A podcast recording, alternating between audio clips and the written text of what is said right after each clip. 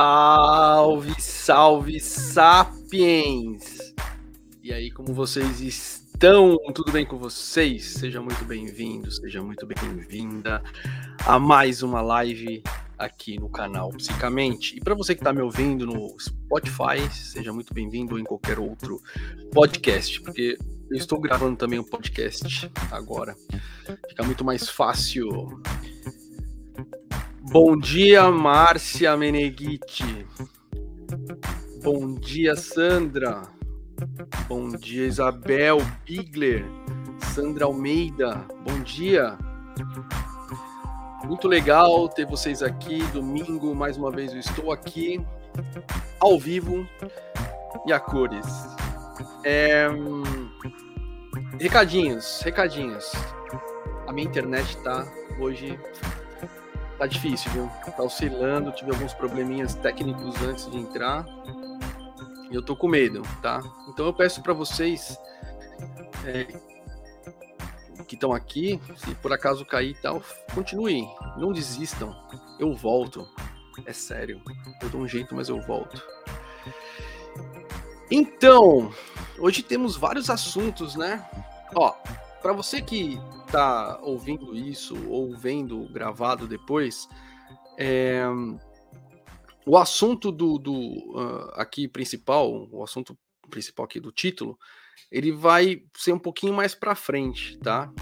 Então é só você adiantar aí. E aí, se você quiser só ouvir isso, tá? É, tá aqui embaixo passando, tá? Ao vivo, o, o bannerzinho aqui, pra gente. para vocês conseguirem ver onde a gente está, onde eu tô. É... é isso. Então adianta ou você espera o corte, né? Eu tô postando os cortes aqui. Eu decidi não abrir um, um canal de corte, viu, gente? Eu sei que, segundo o algoritmo, segundo as pessoas falam, não é bom fazer isso. Você produzir o conteúdo mais de uma vez no próprio canal. Mas só que é, eu não vou abrir outro canal, porque é mais uma coisa para administrar. E é melhor eu trazer mais conteúdo pro canal, mesmo que ele seja repetido, do que ficar inventando mais conteúdo e tal. Dessa, desse formato eu tô, tô tranquilo, tá indo bem. Beleza? Bom dia, Pamela Moreira. Bom dia. Então é isso. Então adiante, tá? Bom. Um, ah, esqueci de subir o slide, os slides aqui, gente. Olha só, deixa eu, enquanto a gente está começando, eu aproveitar e isso, fica, fica bom assim. Bom, vou trocar aqui o bannerzinho. Olha lá. Vamos começar, né? Vamos começar. Vamos tirar o somzinho aqui. Bom, eu queria trazer é, isso aqui para vocês. É, laudo sugere que mulher que fez sexo com morador de rua tem transtorno psicótico. Eu vou colocar aqui reportagem para vocês ouvirem e a gente vai comentar a reportagem Uh, e aí vocês façam perguntas, tal, aquela, aquele esquema, né? Eu vou, vou dar aqui a notícia, tal, e depois eu abro para perguntas, tal, e a gente vai tocando a live, tá? Então vamos lá. Vou colocar aqui. O médico sugere que a mulher que teve relações sexuais com um homem em situação de rua sofre o documento apontou uma hipótese diagnóstica de transtorno afetivo bipolar em fase maníaca psicótica. Fecha aspas. O laudo é assinado digitalmente por um médico psiquiatra da Universidade de Brasília. Nele ainda consta que a paciente não é capaz de responder por si. A mulher segue em tratamento e ainda não tem previsão de receber alta. É isso, né? É, acharam esse diagnóstico aí eu vou comentar sobre e tal. Bom, vocês ouviram aí, né? Eu distorci para né, não tomar strike nem nada, é, mas tá lá a fonte. Então, é, é isso. Né? Tem um vídeo, vocês viram a reportagem. Primeira coisa, isso é uma boa hipótese diagnóstica? É, tá?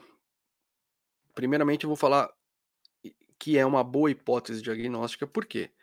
Né? É, esse, o transtorno bipolar, né, que está dentro das psicoses, é aquela. É, é, a depressão bipolar que a gente fala, né? Ou. É, que, às vezes as pessoas conhecem com esse termo, mas é aquela aquele transtorno que faz com que a pessoa fique muito, muito depressiva ou muito, muito, muito eufórica, tá? Resumindo. Por isso que chama bipolar. Você transita em dois polos, né? A regulação é, do humor, é, ele não é possível, né? Uh, causas diversas, né? Como sempre, aquela coisa de genética e mais fatores ambientais. E eu, hoje a live vai falar bastante sobre isso. É, então, pessoas na fase maníaca, que está bem eufórica, né, que tem um transtorno bipolar, elas é, tendem a fazer coisas que, que, que chamam a atenção, que é, extrapolam uma certa normalidade da sociedade, né, que é imposta para gente, tal. Não vou entrar nisso agora, é, mas tendem a fazer sempre coisas exageradas, tá? Então, uma pessoa que tem um, um, um botequinho e de repente decide vender o botequinho, quer dizer, vende o boteco e aluga um galpão gigante, falando que agora vai ampliar o, o negócio, sabe? Sem um planejamento tal. Você vê que a pessoa está exagerando, né? Nesse caso, uh, a mulher é colocado como estava na fase maníaca, né? Tá eufórica demais, tal, que pode sexualizar também. Então é um transtorno que pode ser sim. Mas eu não sei, gente. É... Para avaliar isso, tem que sentar com a pessoa, né? Existem tem o exame psíquico que a gente faz, tem todo um aparato é, de exame psíquico, de, de, de de anamnese, de entrevista, enfim, enfim, que faz com que a gente diagnostique e fale com mais segurança, né, que é um transtorno bipolar ou outra coisa. Então, eu tô aqui de longe, né, não tem como eu fazer esse diagnóstico. Mas o que está me incomodando demais agora com essa história, semana passada eu comentei sobre ele, é o ponto absurdo dessa história, tá?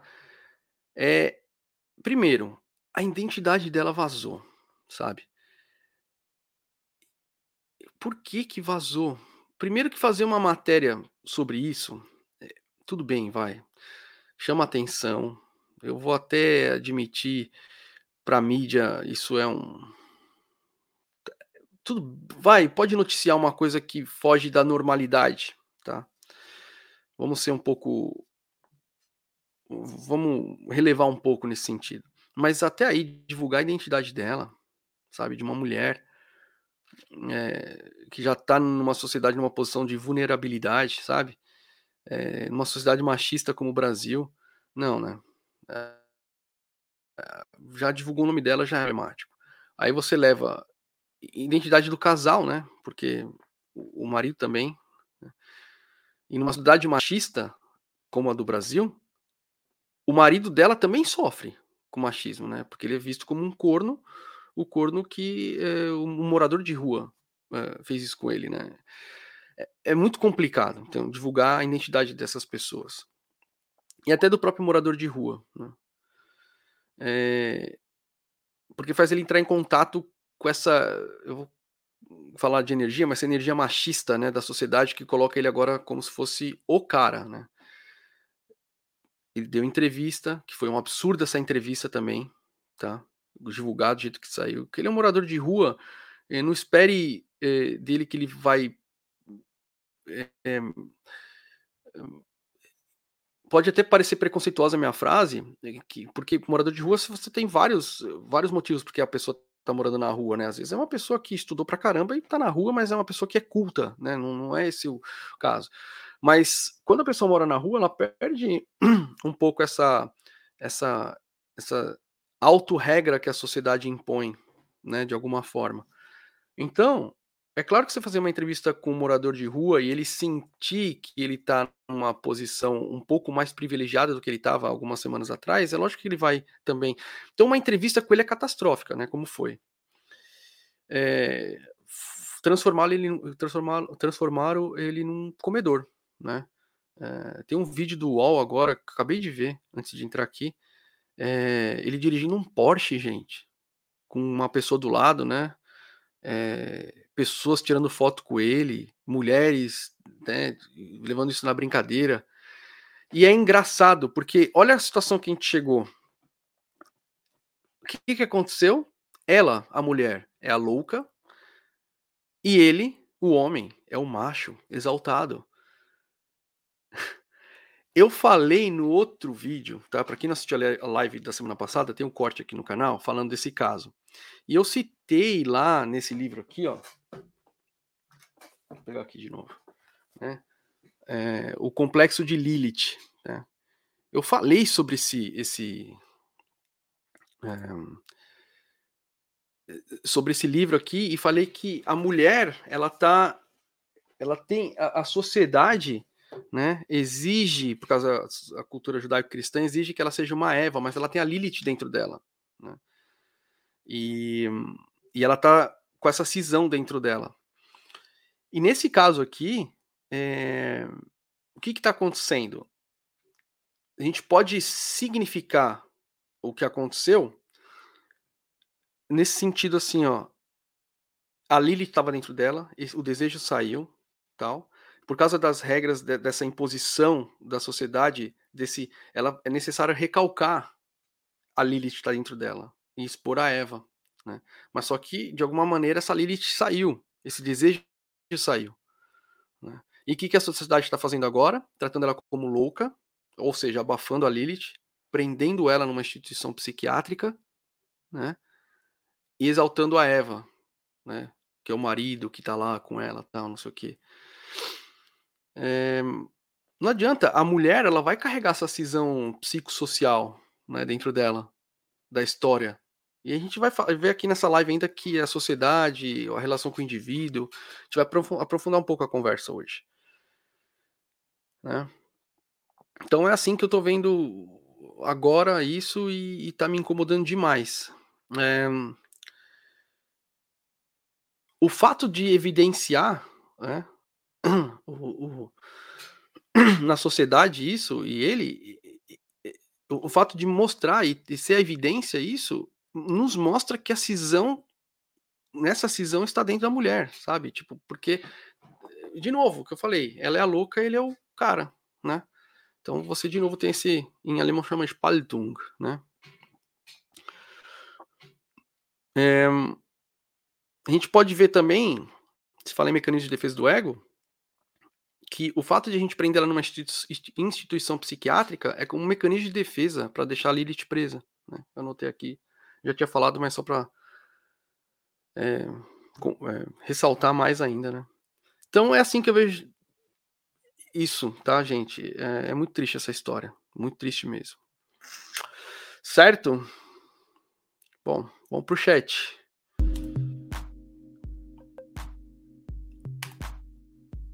Vamos pro chat.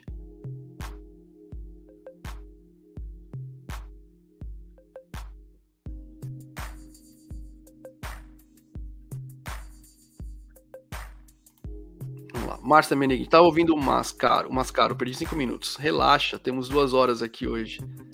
A internet tá legal, gente? Porque aqui tá oscilando, mostrando aqui pra mim, tá? Eu tô toda hora olhando aqui, aqui na, aqui na conexão. Enfim. O, Ag, o Agtu, com V. Vagtu. Entendi. A questão é, o que interessa aos outros, um acontecimento que envolve e trouxe dano a apenas três pessoas, envolve a diversão dos outros em detrimento do sofrimento alheio. Pois é, né? É aquilo, eu tava comentando com a minha esposa.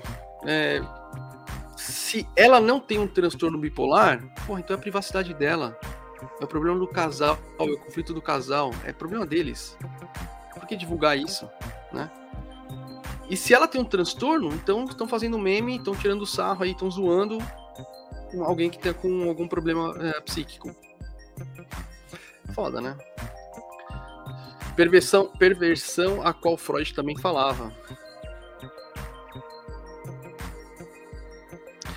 Anthony MFM, tenho 16 anos de idade, sou ateu e vou votar no presidente Bolsonaro. Não é a melhor opção, é a única. Brasil. Eu tô falando aqui de saúde mental. Mais pra frente, Anthony, é, eu tô falando da, da mulher, no caso da, da, saúde mental dessa mulher. Mais pra frente eu vou falar do Putin e vou acabar falando do Bolsonaro. Fica aí, cara, até o final. Pra gente trocar uma ideia. Márcia Meneghitti, pois é, Balta, eu me assustei com a notícia da mulher ter sido considerada louca, um, em surto e tal. Pois é. Pode ser? Pode. Mas sempre a mulher é louca, né? Hum... É isso. Deixa eu mudar aqui. Vamos pro próximo assunto. Isso é dinheiro, de olho na saúde mental. Saiu na Isto É. Vocês viram isso? Beleza, Anthony, valeu. Vocês viram isso? Vocês chegaram a ver isso? Isto é dinheiro, de olho na saúde mental. Vou colocar aqui na tela para vocês, você que está ouvindo depois, eu vou ler aqui. Vamos lá. Então saiu, ó, na Isto É. Olha lá. Eita. A pandemia deixou um legado em toda a sociedade. Deixa eu abaixar o som, né, gente? Aí. A pandemia deixou um legado em toda a sociedade. A importância da saúde mental. Começou bem, né?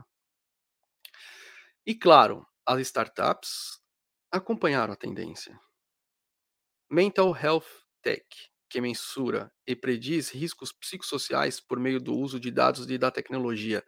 E Bittouch, por exemplo, viu o faturamento e o número de colaboradores dobrarem cofundadora, confundada pela psicóloga, professora e pesquisadora Ana Carolina Pelker, a empresa alcançou em 2021 a marca de 500 mil, 500 mil vidas cobertas. Aí ela fala assim, ó, abre aspas, né? Ana Carolina Pelker. Depois da pandemia, o tema da saúde mental se tornou, se tornou obrigatório para a sustentabilidade dos negócios. Um ambiente psicossocial Seguro é sinônimo de bem-estar e alta performance.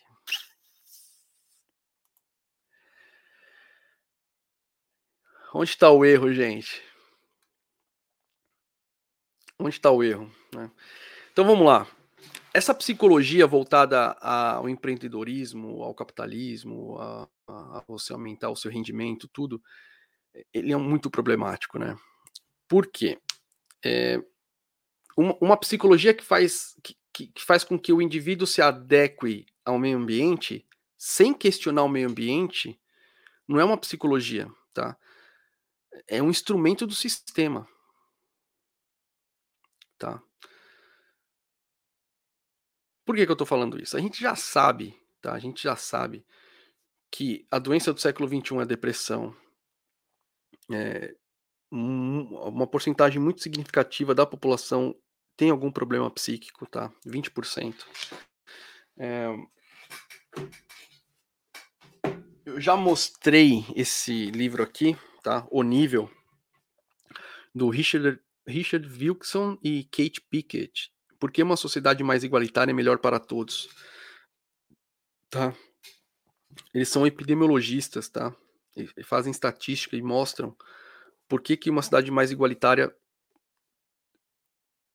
é melhor para todos, mostrando que as pessoas são mais felizes, tá? Sem entrar aqui no conceito de felicidade. Então, é, é aquela coisa que eu sempre falo para vocês que eu falei que eu ia entrar nesse vídeo. Se a psicologia não estiver atenta, tá? Para você que está chegando agora e não sabe, eu não sou psicólogo, eu sou médico. Eu faço uma residência médica em psicoterapia e medicina psicossomática aqui na Alemanha. Tá? Mas a psicologia no sentido de estudo da psique, tá? Então, uma psicologia um, que, que não fique atento, atenta aos, ao meio ambiente e ao indivíduo e não consiga entender que hoje em dia, ou não sei quando começou a ser, mas hoje em dia, no mínimo, não dá mais para a gente dividir o indivíduo, separar o indivíduo da sociedade. E vocês vão ver por quê, eu vou falar, tá? É, então, se aquelas pessoas numa empresa elas estão tendo problema de saúde mental, tal, e você modifica aquele ambiente, não para ajudar elas, mas é para você melhorar a produção, como ela falou lá, sabe? Você não está pensando em melhorar a saúde mental, você está pensando em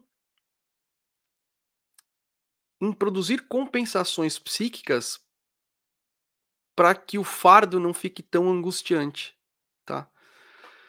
Uh, e assim, para quem acha que essas. É, é, que eu tô falando besteira, né? A dialética, a sociedade, indivíduo, que é indivisível, tá? O, o, o bio e o social, hoje em dia, ele é indivisível, tá? Então, para quem acha, então, é, por exemplo, o, o, o, primeiro, assim, o pai da sociologia, né, o, o, o Durkheim, é, ele teve aquele livro lá, o, Suicídio, ele viu que suicídio era um fenômeno uh, social, poderia ser visto como um fato social. Né? Claro que ele só leva em consideração isso, e você tem a parte, mas aí tá, você tem a parte biológica também, você não pode só negar a parte, né? Você está errado só considerar a parte social, só a parte biológica. Né? É, talvez uh, a parte médica é, científica mesmo, biológica, que, que, que mostre pra gente o que eu tô falando, é a epigenética, tá? Eu não sei se vocês já ouviram falar da epigenética. Vou colocar aqui para vocês verem. Essa aqui, ó, é, é um outro. Um, é um livro do Elton Corbanese, Saúde Mental, Depressão e Capitalismo, tá? É um livro, eu não li o livro, mas só que tem um artigo já aqui uh, na descrição do vídeo que eu coloquei, que é dele também, falando sobre isso, tá? Então é um artigo dele falando sobre a saúde mental, depressão e capitalismo. É, eu li, muito bom artigo, tá aqui linkado aqui embaixo, tá? Então a epigenética, gente, eu não sei se vocês conhecem, já ouviram falar, tá? Mas existe a genética, e a epigenética, epi que está acima da genética, acima, né, quer dizer que a genética está acima não que é melhor, mas eh, ela está regendo a genética, tá? Então, como vocês podem ver aqui, na, na quem não está vendo, né, mas tem aqui tem um cromossomo, e aí quando a gente, esse cromossomo está tá super condensado, né, super pressionado, né, lá, como se fosse uma molinha, né, achatada, e aí quando a gente estica esse cromossomo, a gente vai ver que no cromossomo, ele está ele tá enrolado nessas estruturas aqui que chamam, que chamam estonas, tá? E o que acontece? É, nessas estonas, é, conforme o DNA ele, ele, ele aprofunda, ele, ele, ele toca essa estona e pressiona mais, por exemplo, ou pressiona menos, isso já é um, um, um, um, fator que faz com que aquele gene seja expressado ou não, por exemplo. E o que faz afundar é, essa, isso, por exemplo, né, o cromossomo nessa estona? O meio ambiente. Ou seja, a expressão de um gene está totalmente ligado ao meio ambiente.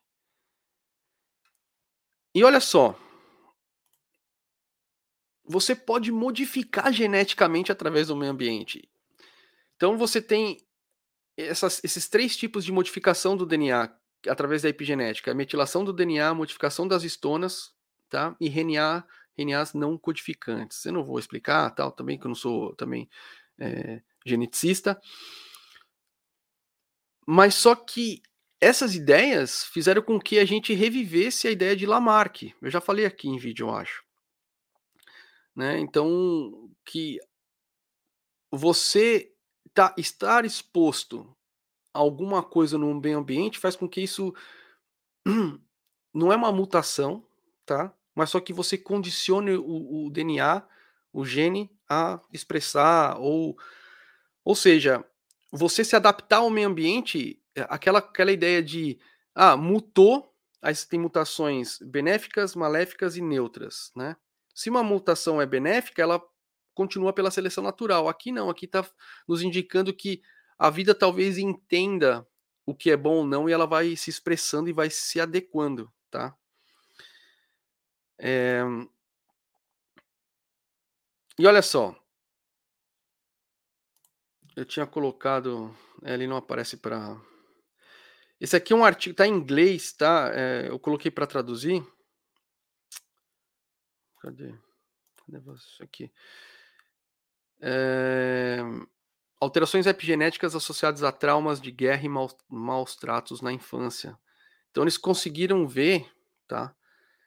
Que o medo, por exemplo, ele se é, ele passa, ele é transgeracional.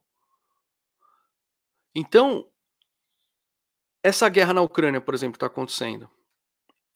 o trauma que uma criança passou, uma criança ucraniana passou, esse trauma ele pode ser que ele seja passado adiante duas ou três gerações, duas até duas gerações para frente, tá? Através da epigenética, tá?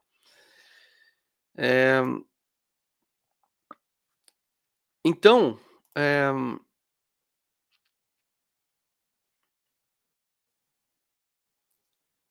ficou muito mais complicado a gente, dentro da psicologia, ignorar a sociedade com a epigenética, sabe?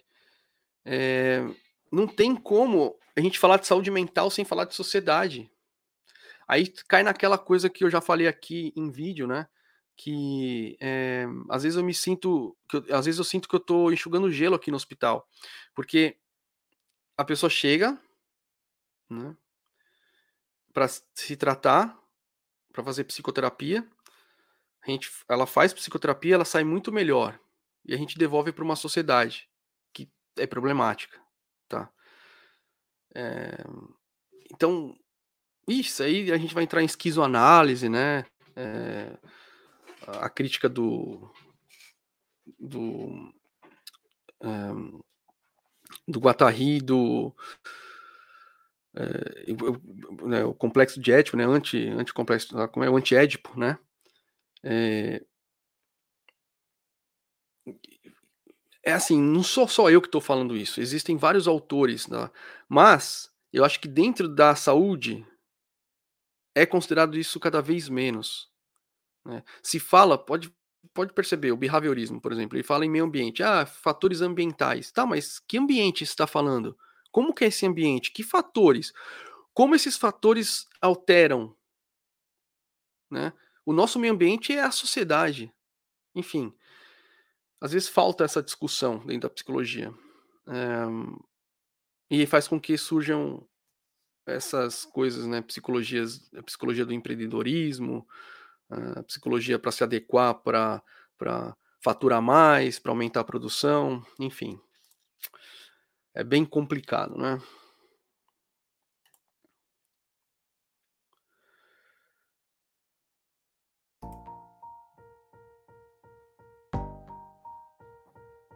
Bom, vamos pro chat.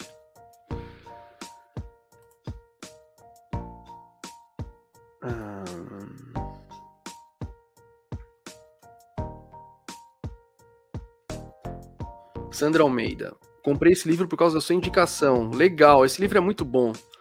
É muito bom, sabe? O nível. Muito legal mesmo. Graziele Costa. Não tem como separar o indivíduo da sociedade. Somente quem se isola numa bolha de riqueza não sofre com a pobreza, pobreza ao redor, mesmo que você esteja bem. É. É Existem experimentos mentais, tá? Que coloca isso. Existe até o caso do. Como é? Eu esqueci o nome, sempre esqueço. Ah. Aquele alemão, o Casper. Eu esqueci, acho que é Casper, esqueci o nome. É aquele menino que apareceu no meio do nada, que ele era trancado, né? Que ficou isolado um tempo. Esqueci, desculpa, gente. É... Não tem como separar mais. Uh se a gente não considerar a sociedade, se não considerar o sistema, é, a gente só vai enxugar gelo, como eu disse, tá? Então, É, não vejo outra alternativa, outra alternativa a não ser a gente considerar a sociologia, a, a sociedade, é, a linguagem é super importante, tá? Por que, que a linguagem é super importante? Se, se, a gente, não sei se vocês sabem, a linguagem, o processo de surgimento e de morte de uma língua segue o mesmo padrão de seleção natural. Né? Mostrando que, então, a, a língua, de uma, uma maneira viva, né? É, é uma discussão enorme, tá? Mas temos que pensar assim também, senão complicado, né?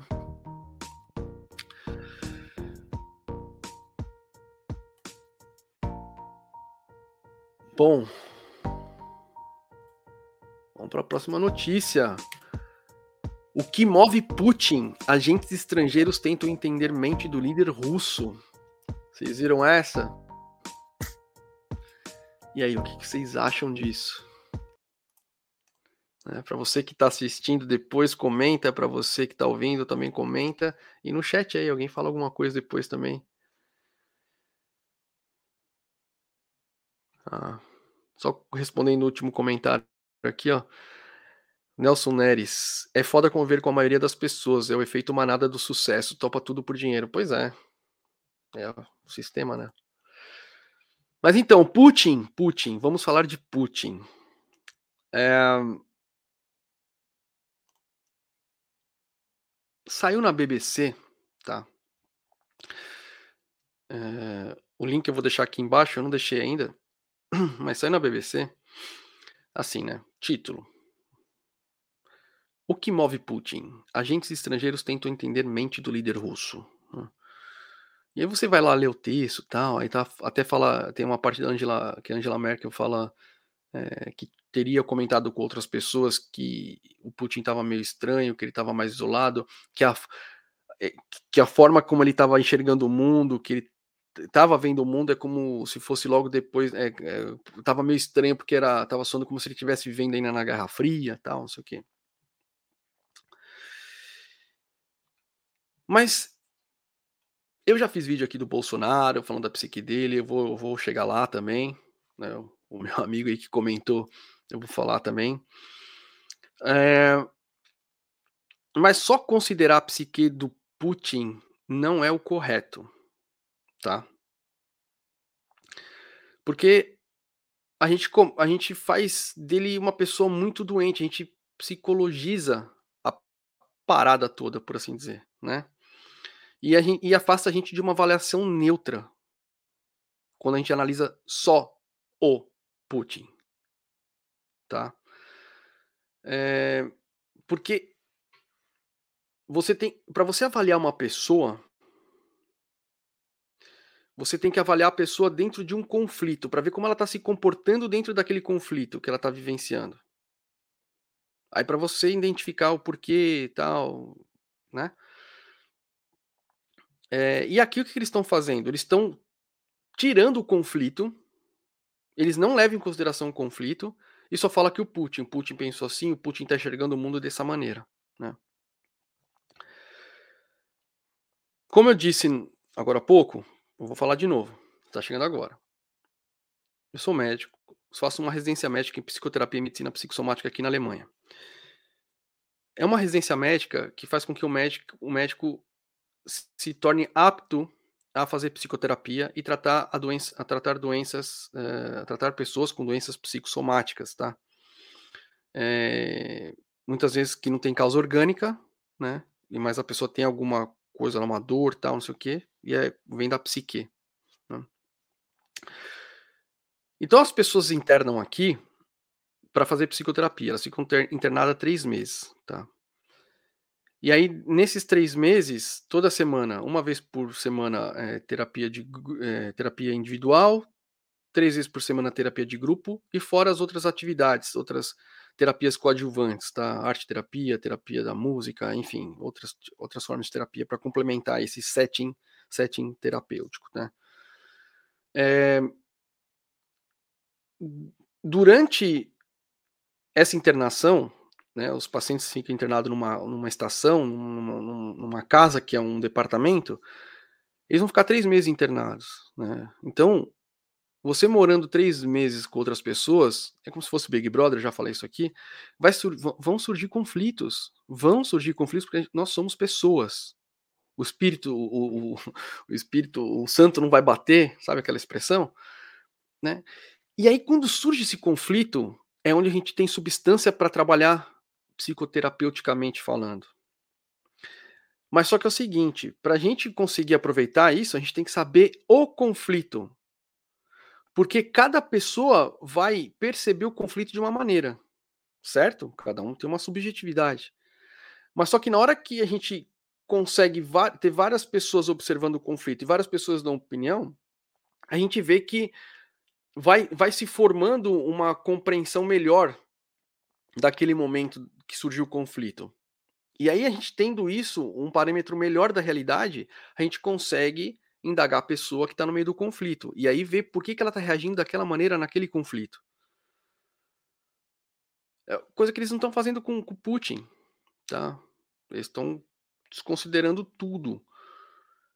Nós não temos controle de todos os fatores determinantes né, que, que, levaram o Putin a tomar essa decisão. Né?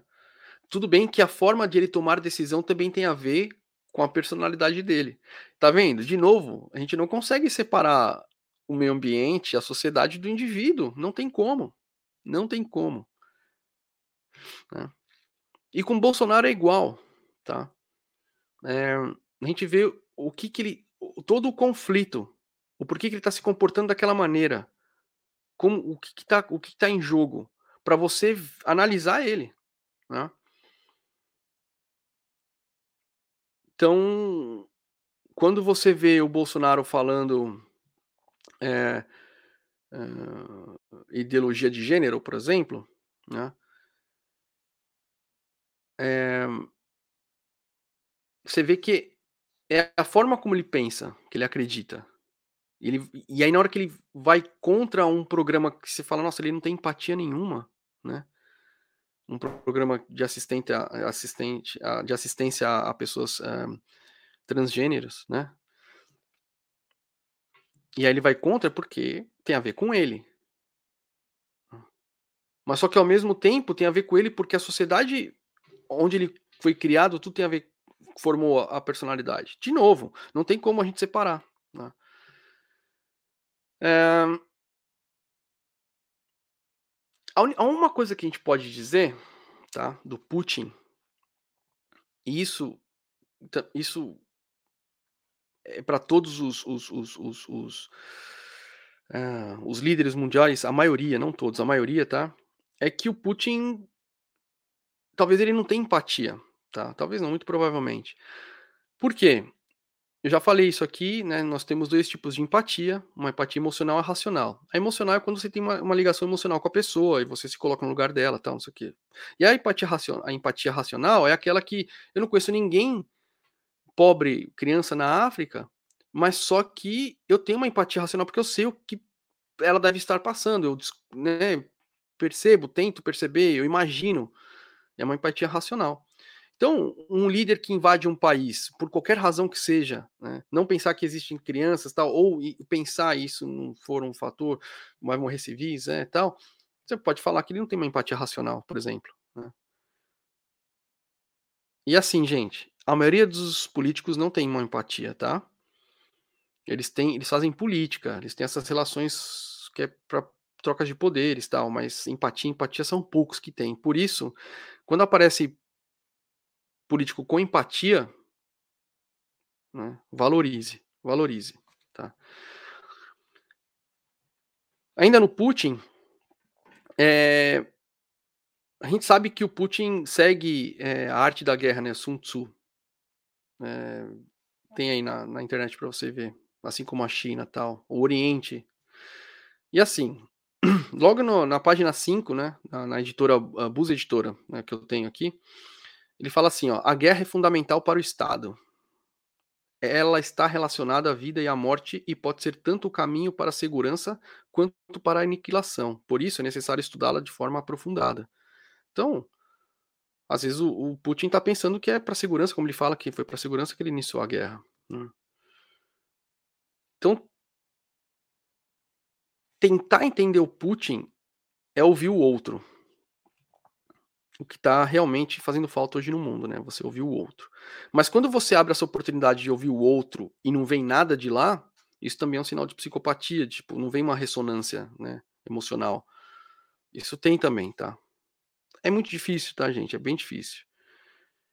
Mas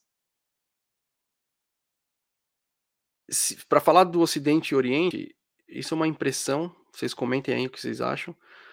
Mas me parece que as relações no Ocidente, hoje em dia, eu falaria no mundo, tá? Mas no Ocidente, porque é o, é o sistema capitalista, é, as relações, elas são. É de, é, a qualidade é muito diferente entre as relações pessoais no Oriente e no Ocidente, tá? Tenho essa impressão. Aqui no Ocidente, as nossas relações, elas estão ligadas ao dinheiro, né? À mercadoria. E lá no Oriente me parece que não é assim o caso. Tá? Posso estar muito enganado. É só uma especulação aqui. Mas uma ideia. Vocês comentem aí. Certo?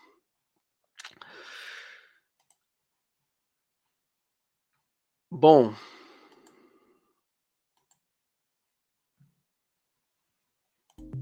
Vamos aqui para o chat.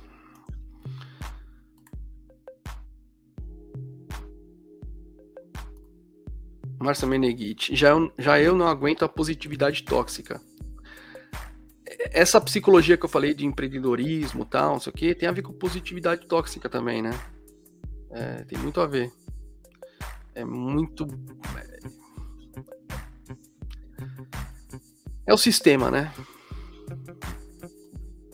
Aplicando ideologia e as pessoas com ideologia deixando com que que elas assimilem isso e passem para frente, né? Por isso que profissionais da saúde mental precisam ter um, um espírito crítico, né? Precisa ver a, o mundo com mais criticidade. Graziele Costa, Nelson Neres, é, tá respondendo. Verdade, não aguento mais, não aguento ver mais essa palestra de manifestação positividade tóxica, pois é. Graziele ainda. Ontem eu vi um professor de literatura russa explicando a alma russa. A gente não entende a cultura e a história deles. Pois é. Outra coisa, o fato de eu avaliar o Bolsonaro, tal, fazer vídeo sobre ele, poxa, é o meu país, né, gente? É a minha língua materna. É, é muito mais fácil, por mais que seja ainda não efetivo e não é, indicado fazer uma avaliação à distância, mas é mais fácil do que avaliar o Putin, por exemplo. Ele diz que o chefe líder de mão forte é parte da cultura história. Pois é. Graziele Costa, a gente está vendo só uma parte da história. Pois é, tá muito o que acontece nos bastidores, né? Anthony, infelizmente o Putin é extremamente inteligente. É, acho que a gente pode dizer dessa maneira, né? É... Ou felizmente, né? Porque se a gente vê o Ocidente provocando ele e tal, ele poderia cair na provocação e fazer uma besteira, né? Então, se ele é inteligente, pelo menos ele não vai cair nessa provocação. É uma maneira também de enxergar, tá? Hum, mas eu dou razão para você também. O último domingo tinha bastante gente no chat, pá, mas o pessoal hoje acordou tarde, qual é que é? Certo. Vou mudar aqui. Agora vamos para a notícia principal. Vamos para a notícia principal. Ministro da Educação diz em áudio que, a pedido de Bolsonaro, a pedido de Bolsonaro, repassa verba a municípios indicados por pastores. Vocês viram isso, né? Puta cara, isso. Isso realmente. Aí vocês vão falar, mas o que tem a ver com saúde mental, tudo? Eu vou chegar lá, vocês vão entender. Então, assim, eu não preciso falar tanto mais da notícia, né? Foi pego no áudio, o áudio foi pego, né? Eu não sei se eu tenho áudio aqui. Deixa eu ver. Seria até legal colocar. Acho que eu esqueci de baixar, viu? É... Esqueci de baixar o áudio dele. Mas ele falando, resum, resumindo, né? Ele falando que não teria um problema. Deixa eu ver aqui. Áudio.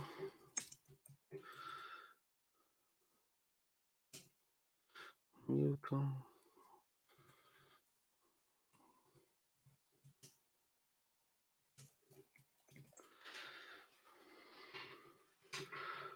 Ah.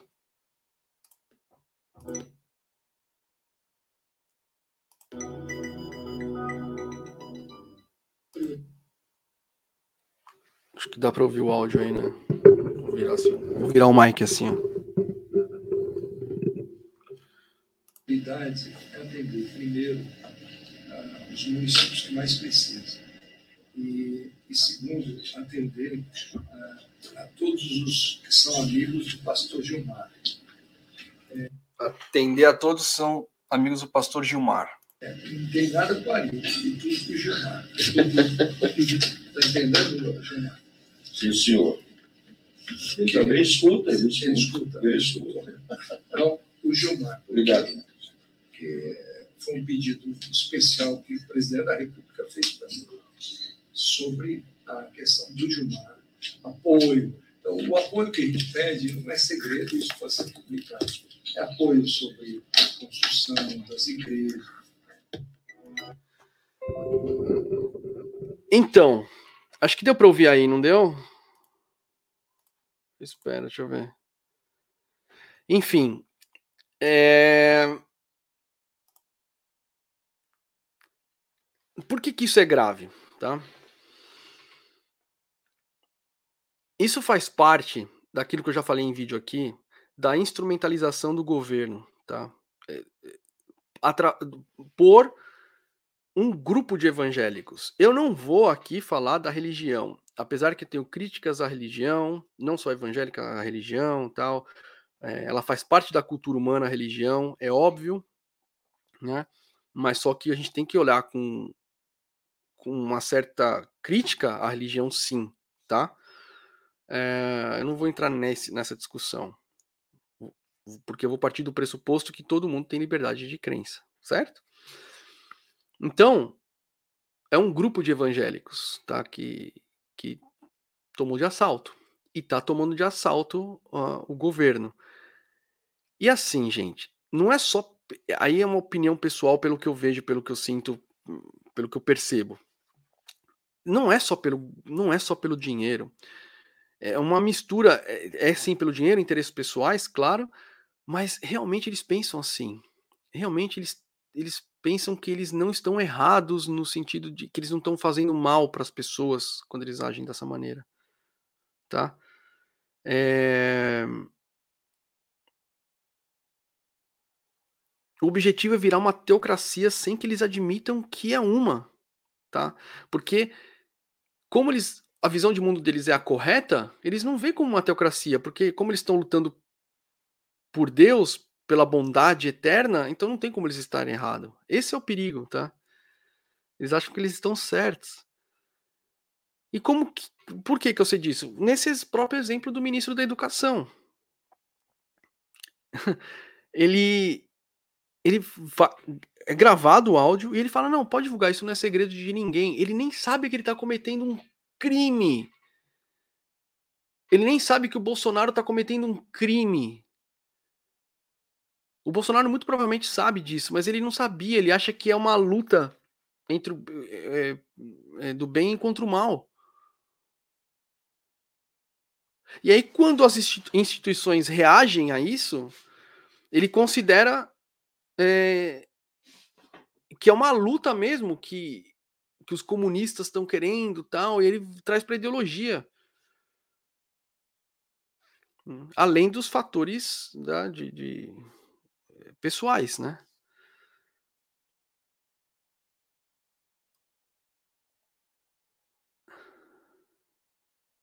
Porque se eles estão fazendo alguma coisa por Deus, pelo divino, não tem como eles estar errado, né? É assim, a lei da igreja está acima do homem. Que nem o André Mendonça falou há um tempo atrás. Eu vou deixar aqui linkado, tá aqui na descrição já, tá? Vários vídeos do canal falando sobre o perigo dessa dominação teocrática, né, no Brasil. O ministro, a, educação, os caras conseguiram. A Damares conseguiu, evangelizando o índio. Aí conseguiu levar também evangélico para dentro do STF. Eles estão dominando. E, e, e, o governo e as instituições estão deixando. E está indo. Né? O Brasil, às vezes, não tem, sabe, firmeza para algumas coisas. Tipo, igual o Alexandre de Moraes teve agora para proibir o Telegram, né? Às vezes é, é difícil, sabe? E por que, que é importante eu estar tá falando sobre isso? O que, que tem a ver com saúde mental? Porque além desses lugares que eu falei que essa ideologia tá entrando, ele tá entrando na saúde mental também. Poxa, as comunidades terapêuticas. Se fizer uma CPI disso, nossa senhora, vocês vão saber que eh, muitos pastores, pastores receberam dinheiro do governo para montar comunidades terapêuticas e as comunidades terapêuticas é assim, o que é padrão A para tratar é, dependentes químicos eles ignoram, né? Tem. Digita aí no Google, vai aparecer cativeiro, coisas de cativeiro, eles prendem as pessoas. Né, nesses lugares. E mesmo que estejam lá, o pessoal afastado das drogas, só rezando tal, você não está tratando, né? Está tratando com abstinência. E hoje em dia existe uma discussão, por exemplo, você se é, é, adequado tratar vício em substância com abstinência, por exemplo. Se não seria legal você dando é, pequenas doses tal. Existe uma discussão isso. Né? Existe, é... Mas a gente não consegue nem discutir sobre isso com um governo desses. Não, não dá. Né? já, você lembra? É, eu coloquei aqui já no canal também. É, policiais fazendo exorcismo na rua. Né? E eu falo que é um absurdo, né? Em vez de levar para um lugar para ter uma assistência de saúde mental adequada, não policiais fazem exorcismo na rua. Né?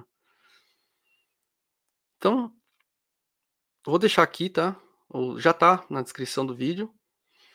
E uns vídeos, uns vídeos aqui no canal que fala sobre isso, mas eu queria chamar atenção porque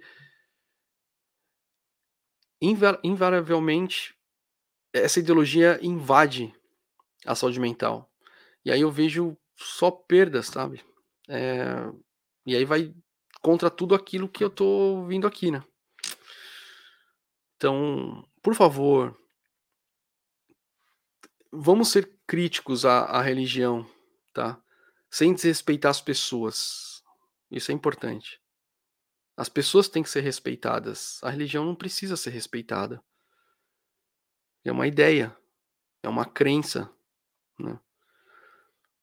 É, porque se você tiver que respeitar a crença agora, então quem acredita que o nazismo é, uma, é um bom sistema de governo, você tem que aceitar isso, tem que respeitar. E, desculpa, eu não vou aceitar essa ideia. Eu vou aceitar as pessoas, eu vou respeitar as pessoas. Né?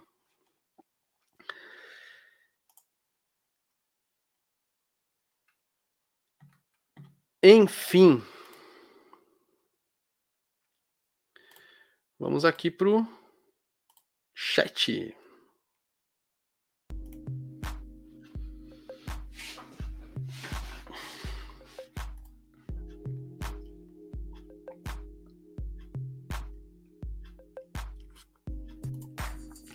Graziele Costa, é diferente. Você é brasileiro, sabe como a sociedade brasileira funciona, então pode avaliar Bolsonaro sim. Fica mais fácil avaliar Bolsonaro, tá? mas não dá mesmo de longe, Grazielli. Eu não posso fechar um diagnóstico e afirmar alguma coisa assim. Além de ser antiético, também tá errado, sabe? É, não pode. Tá? Eu posso. É que eu falo no vídeo lá que fala sobre o Bolsonaro, né? O Bolsonaro dá tanta coisa, é, tanta falha publicamente que fica até fácil, né? Mas não é o correto, tá? Mas eu também uso isso como uma arma contra o fascismo, entendeu? É, tem a ver com Schadenfreude, que eu já falei aqui, enfim. Tandre Lima, acho que todo mundo aqui está ignorando as informações que a KGB passam para o Putin. Ontem Biden falou em tirá-lo do poder, pelo amor de Deus. Ele devia saber que dessa vez os Estados Unidos iam até o fim para tirá-lo. É o que eu estava falando, né? Você não tem. É... A gente não tem todas as informações. Né? A gente tem pedaços das informações e a gente forma uma história na nossa cabeça. Tá? Eu não quis falar da guerra em si, me posicionar na guerra tal. É lógico que eu sou contra a guerra. Né? É... Mas também eu não sou uh, como psicoterapeuta, como médico psicoterapeuta, eu não posso ignorar o conflito, os motivos da pessoa que levaram a fazer aquilo, no caso Putin, né? Tem que sempre ouvir. Graziele, pois é, não entendo essa coisa de cristão onde não há Deus. Fui criada como católica, hoje sou agnóstica e tendo a achar que Deus não existe. Me surpreendo em ver Deus onde ele nem deveria estar.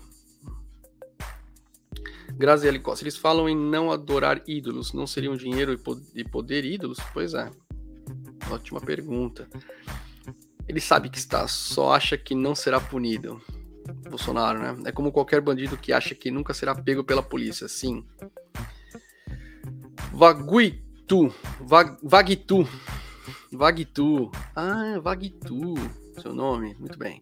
Eu penso que para, para eles, na visão do certo, certo deles, vale a pena passar por cima de determinadas regras para um fim maior. Foi o que aconteceu com Dallagnol e Moro. E acontece agora com o caso da educação. Então, essa esse fim maior é Deus, então Deus é o bom. Então se eu tô com ele, não tem como estar tá errado. Né? É por aí. Tandri Lima, pior é quando querem tratar alcoolismo ou tabagismo, tabagismo só com oração. Na minha cidade, no Rio Grande do Norte, é meio assim ainda. Não é? Isso, isso que eu tô falando é coisas que acontecem em São Paulo. Então imagino mesmo em outros estados mais afastados, tá? Onde o controle é, é, é, é pior.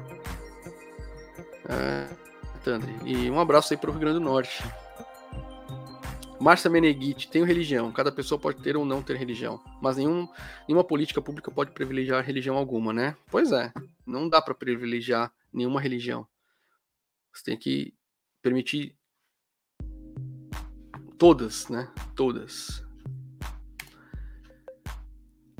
Certo, gente?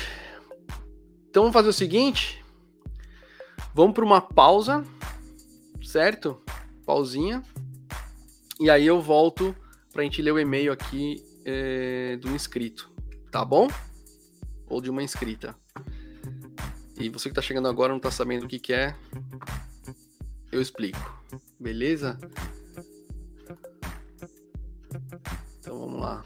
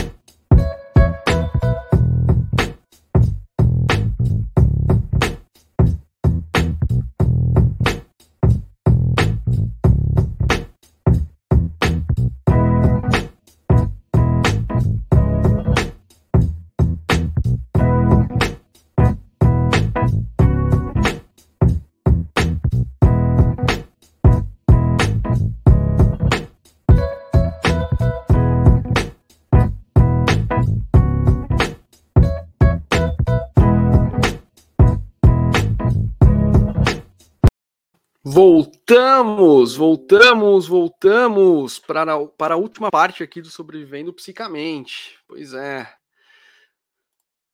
Vamos ver aqui se tem alguma coisa no chat. Manuel Silveira, olá, bom dia a todos. Bom dia, meu camarada.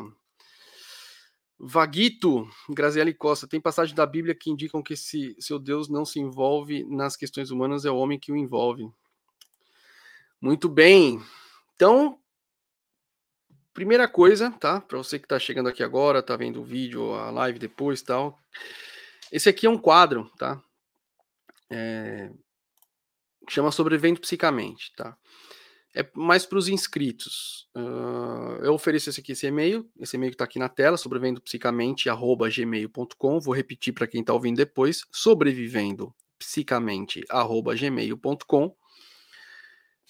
E aí eu peço para as pessoas, né, se você está passando por uma angústia, quer falar alguma, alguma dúvida sobre saúde mental, quer discutir sobre você, está sofrendo alguma coisa, tá um trauma, alguma coisa não está bem na sua vida em relação à saúde mental, você pode me mandar um e-mail, tá? Me falando o que está acontecendo. E aí eu peço, além disso, me falar um, uma breve descrição da, do pai, da mãe, da sua infância em geral. E aí eu dou um feedback nesse quadro aqui, tá? É, e eu faço uma avaliação psicodinâmica através de um e-mail, tá? Que não é nada é, clinicamente relevante e tal, mas é uma orientação para você, tá? É uma coisa aqui que eu ofereço e já muitas pessoas já foram ajudadas. Eu recebo feedback por causa disso. Então, e mesmo as pessoas que não mandam e-mail, tem outras pessoas que assistem, elas também se beneficiam, né? Porque as histórias se repetem de alguma, se repetem de alguma maneira, né? De alguma forma. Uh, então, eu vou ler e-mail. Ah, e claro, quando eu vou ler o e-mail aqui, gente, eu não divulgo o nome, tá? Eu não. É anônimo, obviamente, tá? Então, vamos lá. Ah, e outra coisa também importante para falar: quando eu fazia só esse quadro aqui, para eu dar o título da live, eu precisava ler o e-mail por cima um pouquinho e eu dava o título da live. E perdi o sentido um pouco da live porque eu gosto de ler o e-mail e, e deixar o e-mail é, surtir um efeito sobre mim, sobre a minha psique, sobre a minha, sobre o meu inconsciente, para eu entrar no processo, para eu conseguir ver, ver o que, que aquele e-mail me desperta para isso ser parte também de um diagnóstico e, e do, do, feedback que eu vou dar, tá? Isso, isso, faz, isso a gente faz é, pessoalmente, mas eu tento fazer por e-mail também, tá? É... Então, agora, dessa maneira, eu não leio o e-mail antes, porque eu já dei o título. Então fica mais legal ainda no meu ponto de vista, tá? Então vamos lá. Olá, Baltazar, como você está? Tudo bem? Tudo bem. Tenho 23 anos, recém-completos mês passado. Parabéns. Sou de Fortaleza, tenho dois filhos, um de 21 anos e a outra de 18. A mais nova é trans. Moro com eles, mas sou casada com uma mulher. Moramos em casas separadas e ela também tem um filho de 15 anos. Bem, há quase cinco anos perdi meu pai e sempre tive com ele um vínculo muito forte. Ele teve uma embolia pulmonar dois dias antes de ser submetido a uma cirurgia de retirada de um câncer. Não estava em metástase e, ao que tudo indicava, ele poderia ter saído bem dessa cirurgia, mas enfim, tudo deu errado. Na hora de seu falecimento, eu estava ao lado dele, conversando. O que me levou a escrever para você foi principalmente a relação que tenho com a minha mãe, que nunca foi boa e piorou muito depois que, me, que meu pai se foi. Ela sempre foi dependente dele, não trabalhava fora de casa. Ah, antes que eu me esqueça, tenho um irmão, embora eu não o reconheça como tal. Nunca tivemos uma relação saudável, justamente pelo fato dela super proteger esse filho. Um, ele já tem 42 anos, moram juntos. Logo que meu pai morreu, ele se sentiu no direito de ocupar o lugar de autoridade que era do meu pai. Acontece que meus pais passaram a vida toda dizendo que o filho tinha algum problema mental, mesmo que jamais tenha feito qualquer tipo de avaliação que chegasse a algo, algum diagnóstico. Eles sempre apresentou um comportamento um pouco estranho, mas nada que levasse a pensar que poderia ser um transtorno mental sério. Penso que se hoje ele tem um comportamento que talvez não se enquadre numa aparente normalidade, isso se deve muito ao nível de maturidade que ele não precisou ter, justamente porque meus pais não exigiam dele isso. Resumindo, hoje não falo com nenhum dos dois. Primeiro, porque tive que tomar a frente no encaminhamento do inventário que precisei fazer contra a vontade dos dois. Ela é completamente influenciada pelo que ele diz. Na verdade, a relação deles é bem estranha também. Ele, com essa idade, nunca casou e, até onde eu sei, teve apenas uma namorada há muito tempo atrás. Lembro que minha mãe sempre foi muito estúpida comigo. A vida toda me disse coisas muito pesadas. E no último encontro que eu tive com ela, no escritório do, do meu advogado, da minha advogada, eu falei justamente isso para ela. A frase que escutei dela foi a seguinte: disse sim e nunca me arrependi. Quando ela soube que eu estava grávida, também não poupou de me falar grosseirias. Sempre dizia que não queria netos. Quando fui ter meus filhos, dei um jeito de ir para outro estado, para outro estado. Até para ela sequer ter a desculpa de me visitar ou coisa parecida. Tive meus filhos em Floripa e cuidei eu mesma do meu resguardo, com o apoio quase que irrelevante do pai deles. Depois que eles nasceram, ela mudou o comportamento, passando a ser afetuosa com eles. Meu pai sempre demonstrou uh, muito afeto, não só pelos meus filhos, mas por toda criança que se aproximava dele. Ele era muito querido. Sinto uma falta imensa do meu pai, principalmente agora que me afastei da minha mãe. Ir à casa dele ainda me dava um certo alento, só que minha mãe e o filho dela estão transformando a casa num lixo. Ele é acumulador e vive levando coisas inúteis para dentro da casa, de casa. Ela, claro, deixa ele fazer o que quer. Doutor Baltazar, não precisa chamar de Doutor Baltazar, sou Baltazar, tá? Desde criança, eu nunca entendi o motivo da minha mãe sempre me tratar tão mal. Ela não chegava a me bater, mas as palavras ruins que ela me dizia eram dilacerantes. Fui crescendo e meio que me acostumando com o fato de que ela talvez não, gost não gostasse de mim. Passei até a achar isso normal. Elaborei na minha cabeça que essas ligações de sangue de mãe, filho, irmão não condicionam o afeto, o amor. Hoje, mesmo me doendo, acho que tenho aceitado que o melhor mesmo é me manter distante deles dois. Não quero mais escutar nada de ruim direcionado a mim, vindo da boca da minha mãe ou do filho dela. Sei que essa coisa do inventário ainda é, vai se estender por um bom tempo, mas acredito que nossos eventuais encontros serão nas audiências. Só um dado que acho importante falar para você. Quando meu pai morreu, quem tratou de tudo relativo ao velório fui eu apenas. Ela e o filho dela não quiseram ajudar. Assim como no período em que meu pai precisou ficar hospitalizado quase um mês, quem se dividiu nos cuidados com ele nesse período fui eu e o irmão dele mais novo nós dois nos revezávamos. Ele ficava durante a noite e eu durante o dia. E como ela nunca teve uma renda, eu quem fui resolver junto ao INSS para que ela ficasse recebendo a aposentadoria que era do meu pai. Não sei se foi clara nos fatos que são importantes para sua avaliação, mas resumi o que pude.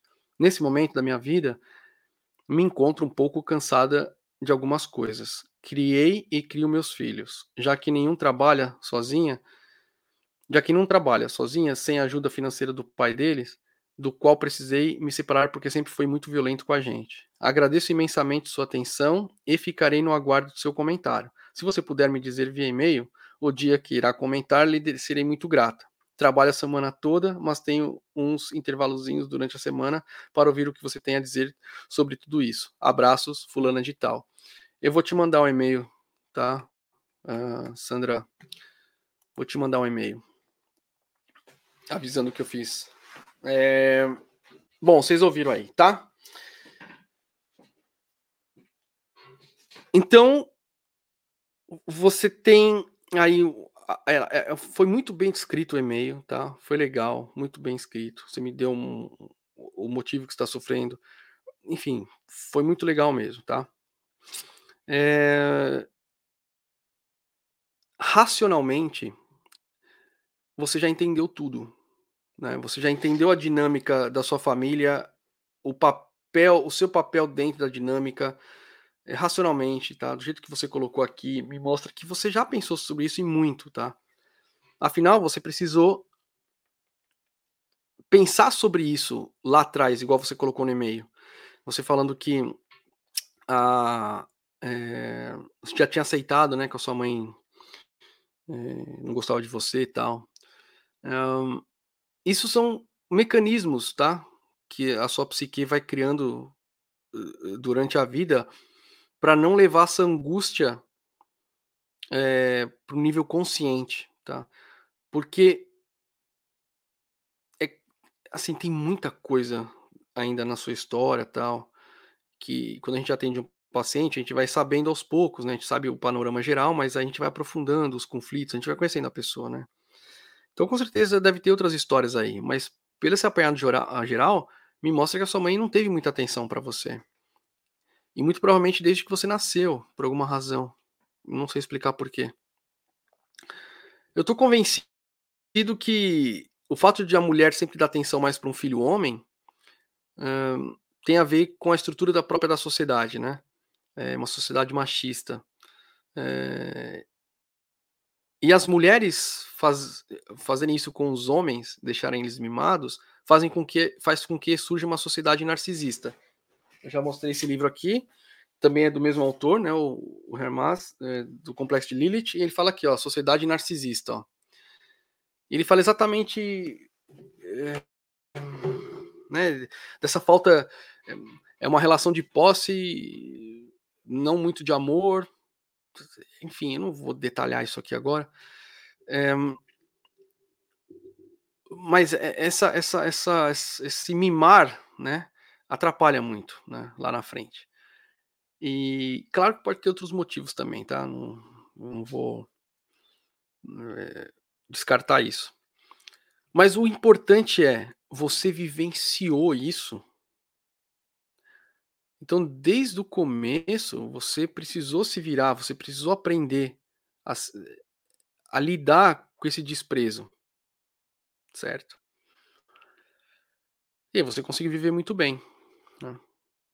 E agora, você teve uma coisa que a gente chama em alemão Auslöser, ou trigger, ou um, um disparo. Um evento que acontece na vida e te desestabiliza de alguma forma e faz com que coisas que estavam lá compensadas, guardadinhas, elas surjam de novo. Então, essa falta de amor materno, tá? Vou nomear dessa maneira, essa, essa falta de, de, de, de em alemão chama lá Zuwendung, que é o virar, né? Esse virar, esse se preocupar, né? Ficar aí da mãe. A falta disso você compensava com seu pai. O seu pai parece que ele tinha essa qualidade é, é, materna de ser atencioso, sem ter empatia tal. E você se compensou através do seu pai de alguma maneira e por outras coisas também, obviamente, tá? Com as suas próprias capacidades psíquicas tal. Mas agora que seu pai se foi, acabou essa, entendeu? A compensação, uma ou boa parte da compensação que você tinha para evitar esse sofrimento foi embora, né? Então você vai precisar aprender a compensar de uma outra maneira, é, ou entender esse conflito com a sua mãe tal, para que você saia dessa angústia. Então, nesse, nesse momento, tá? É, quando que seu pai faleceu, que você falou? Deixa eu ver aqui. Há quase cinco anos, já faz tempo, tá? Então isso já não é mais luto, tá? Se você tá vendo que isso tá pegando agora, depois de cinco anos, então eu recomendo muito você fazer psicoterapia, tá? Para você, se você conseguir, tiver condições, você fazer psicoterapia, tá? É... E, e, com esse objetivo de você entender o porquê você está sofrendo, se tinha essa ligação com seu pai, que você compensava essa falta de mãe através do seu pai e tal, e agora, enfim, você está vulnerável novamente, tá? Ou você pode sozinha achar outras compensações e para você estabilizar novamente, tá? Mas aí mora o perigo, né? Quando a gente está sem orientação, a gente acaba achando compensações que não são tão saudáveis, tá? É... E a gente faz isso, a gente nem percebe, tá? A gente entra e nem percebe. Então, e como já faz cinco anos que tá isso e você tá mandando e-mail agora, então quer dizer que isso é um tema para você depois de cinco anos, sabe? Então, muito provavelmente você não conseguiu sair disso, tá? Então, uma psicoterapia seria muito, muito indicativa para você, né? Ou se você está com depressão, é, falta de volição, né? Você está vendo que está um pouco mais difícil para levantar da cama, tal. É, às vezes também vai no psiquiatra, ele receita um antidepressivo, você toma durante um tempo para você estabilizar e depois você pode retirar e ficar, e aí você compensa. Mas é claro que você vai precisar de outras coisas para compensar, como eu disse, tá? Mas é, também é, é, é, um, é, um, é um recurso aí que você pode achar, tá? Mas em todo caso, eu sugeriria de você ir ou no médico psiquiatra ou num psicólogo, tá? Para você é, falar sobre isso. Porque é, tá muito claro nessa psicodinâmica, né? Que você me colocou tal. E. É, e você também deve ter muita raiva acumulada dentro de você, né? Porque imagina você ver o seu irmão ser tratado de uma forma diferente e você ser ignorada, desprezada, enfim, ser criticada. É, e isso não é só você que passa, muita gente passa por isso, tá? Muita gente. Essa história se repete, né? E. E aí tem essa raiva, né? Você tem essa revolta dentro de você, que também pode levar a doenças, né? Tipo, a, a dores, a, a diagnósticos psicossomáticos, né? Certo? Eu vou aqui pro chat e aí. É eu termino aqui a live de hoje, tá, gente? Então, para você que me mandou e-mail, espero que eu tenha ajudado. E é isso, tá? E força, força. Mas me parece que você tá estável, só tá com esse sofrimento e como você é sensível e tem uma boa cognição emocional, é, você percebe isso. Fazendo psicoterapia, você com acompanhamento, você sai dessa, tenho certeza, tá? Isso é o que eu senti através do e-mail, tá? Posso estar enganado, mas eu, eu falaria dessa maneira. Certo? Então, vamos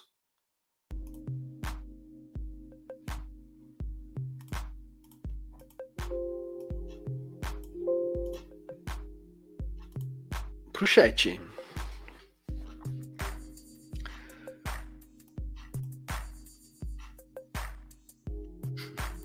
A Graziella, toma cuidado com o nome, Balta. Pois é. Semana retrasada, eu, sem querer, eu soltei o começo do nome, mas que ficou muito evidente que eu tinha falado. Foi a primeira vez que, né? Nossa, me culpei muito por isso, a gente fiquei mal. Enfim, mas a pessoa me mandou e-mail depois, falou, não, não tem problema, tu, mas eu falei, meu, eu sinto muito. Mas tomei cuidado hoje, Graziele, valeu. Mas pode me lembrar sempre, tá? Isso é importante. Graziele, sim, acho incrível que certos seguidores de religiões não chegam a essa conclusão. Eles estão conversando entre si,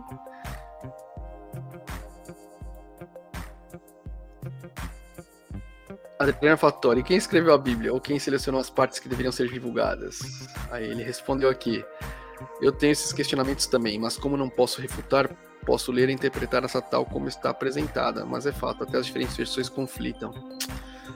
É,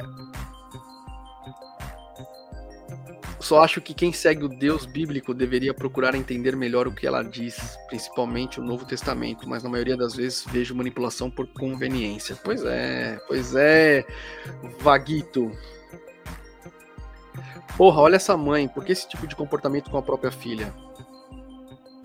Nós caímos aí no que a live foi, né? É, é, é engraçado, né? Olha a sua pergunta, Graziele. Porra, olha essa mãe, por que esse tipo de comportamento com a própria filha? A gente pode falar por que a mãe se comportou isso perante a filha, né? Ah, porque ela tem um transtorno psíquico e tal, ela é assim. Mas por que, que a mãe é assim? Ela nasceu assim? Não, tá vendo? Ela não nasceu assim, ela tinha um, uma parte, uma carga genética, epigenética, e aí você tem o meio ambiente. E aí resultou, resultou no indivíduo que é a mãe dessa pessoa. Certo? E aí a mãe que ela é o fator ambiental para a filha. E aí de novo a gente não consegue separar, né? Então quer ver uma hipocrisia do sistema e saúde mental? A gente sabe que a personalidade ela se forma a, a maior parte, a parte principal, tudo do zero no período intrauterino até os três anos de idade. Né? Então a mãe tem que estar tá lá até os três anos de idade para espelhar as emoções, tal, não sei o quê. Mas o nosso sistema fala que a mãe tem que voltar a trabalhar depois de seis meses, no caso do Brasil, ou menos, né? Quatro meses. Na Alemanha, ah, é um, dois anos. Mas ignora esse dado científico para aumentar a produção, né? E aí faz com que a gente gere pessoas com problemas na cognição emocional, porque a gente afasta no período crítico de formação da personalidade da mãe. Né? Isso é um exemplo básico. Né? O iWolf não mandou no Telegram? Putz, iWolf, desculpa aí, cara. Esqueci de novo. Esqueci, esqueci. Desculpa. Não mandei no Telegram. Preciso mandar no Telegram, marcar live no YouTube antes, senão a audiência cai. Só assistindo 16 ao vivo dava para ter mais. Eu marquei, tava já desde ontem a, a, a live aqui no YouTube, tá? Tava aqui já. É que às vezes não chegou para você. Mas o Telegram, você tá certo. Vaguito, difícil dizer os porquês. Pais rejeitam filhos por N motivos, do, do, social ao pessoal. A falta de uma resposta ao motivo causa muito sofrimento à pessoa rejeitada. Ela aceita a situação, mas, mas falta algo. É, social e pessoal, mas é aquilo que eu falei, não dá pra você separar, né? Balto, acontece, é, acontece. Josué, ah, mas hoje tu falou o nome. KKKKK. Eu não falei o nome da pessoa. Eu não falei o nome da pessoa. Eu não falei o nome da pessoa, não. Eu falei. Não, não falei não, nem vem. Copia o e-mail da pessoa e troca o nome pra Max Mustaman, John Smith, José Ninguém, sei lá, nomes fictícios. É uma também. Pois é, cai de paraquedas na live. Tá de bobeira. O YouTube tá de sacanagem. O YouTube tá de sacanagem. Eu não falei no.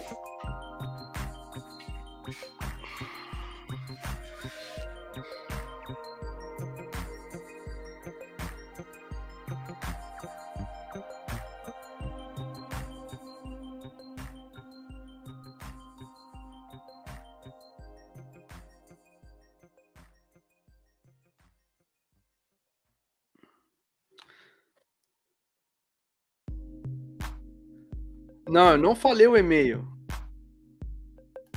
Não, não falei, não falei não. Não vem não.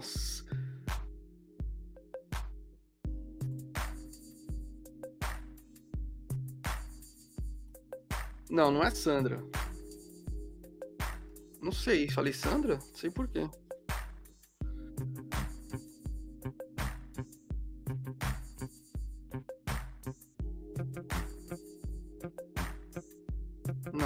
falei, não. Deixa eu ver aqui no. É, não falei no Telegram também, não.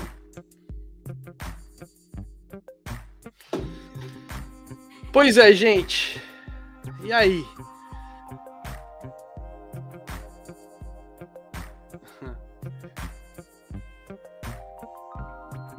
Falando aqui, como diz meu filho, ferrou. Ele viu aquele vídeo do Faustão, errou. Agora ele fica falando.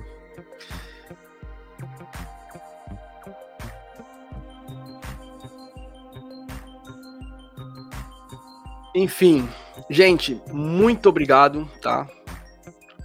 Estamos indo pro final. É... Então espero que vocês tenham gostado, espero que vocês estejam gostando desse formato, tá? É, agradeço demais por vocês estarem aqui. É, isso incentiva, incentiva a gente vir aqui no domingo, tal, né, religiosamente, horário certinho, entrar é, pontualmente, eu acho isso importante. É, e para você, é, essa semana eu vou lançar aqui o Seja Membro, tá? O valor mínimo. É, se você não conseguir contribuir, não, não, tem problema nenhum mesmo, tá? É, você Dá um like aí, já tá ótimo demais para mim. Se compartilhar, melhor ainda. E tá aqui na live, nossa, é luxo, né? Mas se além de tudo isso, você quiser, tá? É, com, é, virar membro tal, eu vou colocar um preço único, o mínimo possível. E é só para é, é, tipo pagar o trabalho aqui, certo? O que eu considero como se fosse um segundo trabalho, né? A produção de conteúdo. É, eu tenho essas duas horas no domingo e mais a elaboração do roteiro na semana, né? Que, sei lá, vai dar um, umas 8, 10 horas de trabalho, somando tudo, tá? É, a preparação, tudo, né? E aí 10 horas de trabalhos por semana, né? Aí eu calculando mais ou menos, também levando em consideração a economia no Brasil e tal. Falei, ah, vou estipular um, valor mínimo aqui e quem quiser, nossa, vai ser maravilhoso, tá? porque, como eu já disse, eu gostaria de trabalhar mais com produ produção de conteúdo, né? Acabar minha especialidade aqui, minha residência médica, e depois eu consegui dividir bastante meu horário lá na frente, tá? Com metade assim no hospital e metade com produção de conteúdo, ou sei lá, três quartos com produção de conteúdo e um quarto de hospital, tá? É, porque eu acho importante, parece, me parece, me faz sentir que eu estou contribuindo muito mais, atingindo muito mais quando eu venho aqui produzir conteúdo, quando eu trato só um paciente, tá? Os dois eu estou ajudando de alguma maneira, né? Melhorando a pessoa, a pessoa, mas aqui eu atingo mais pessoas, tá? Então, é, eu gostaria de trabalhar com isso aqui, só com isso aqui, ou a maior parte com isso aqui. Beleza? Então, Era isso que eu tinha para falar. Muito obrigado, tá, por vocês ficarem aqui mais uma vez. E aí a gente se vê no próximo domingo. Beleza? Então é isso, gente. Sucesso para todo mundo.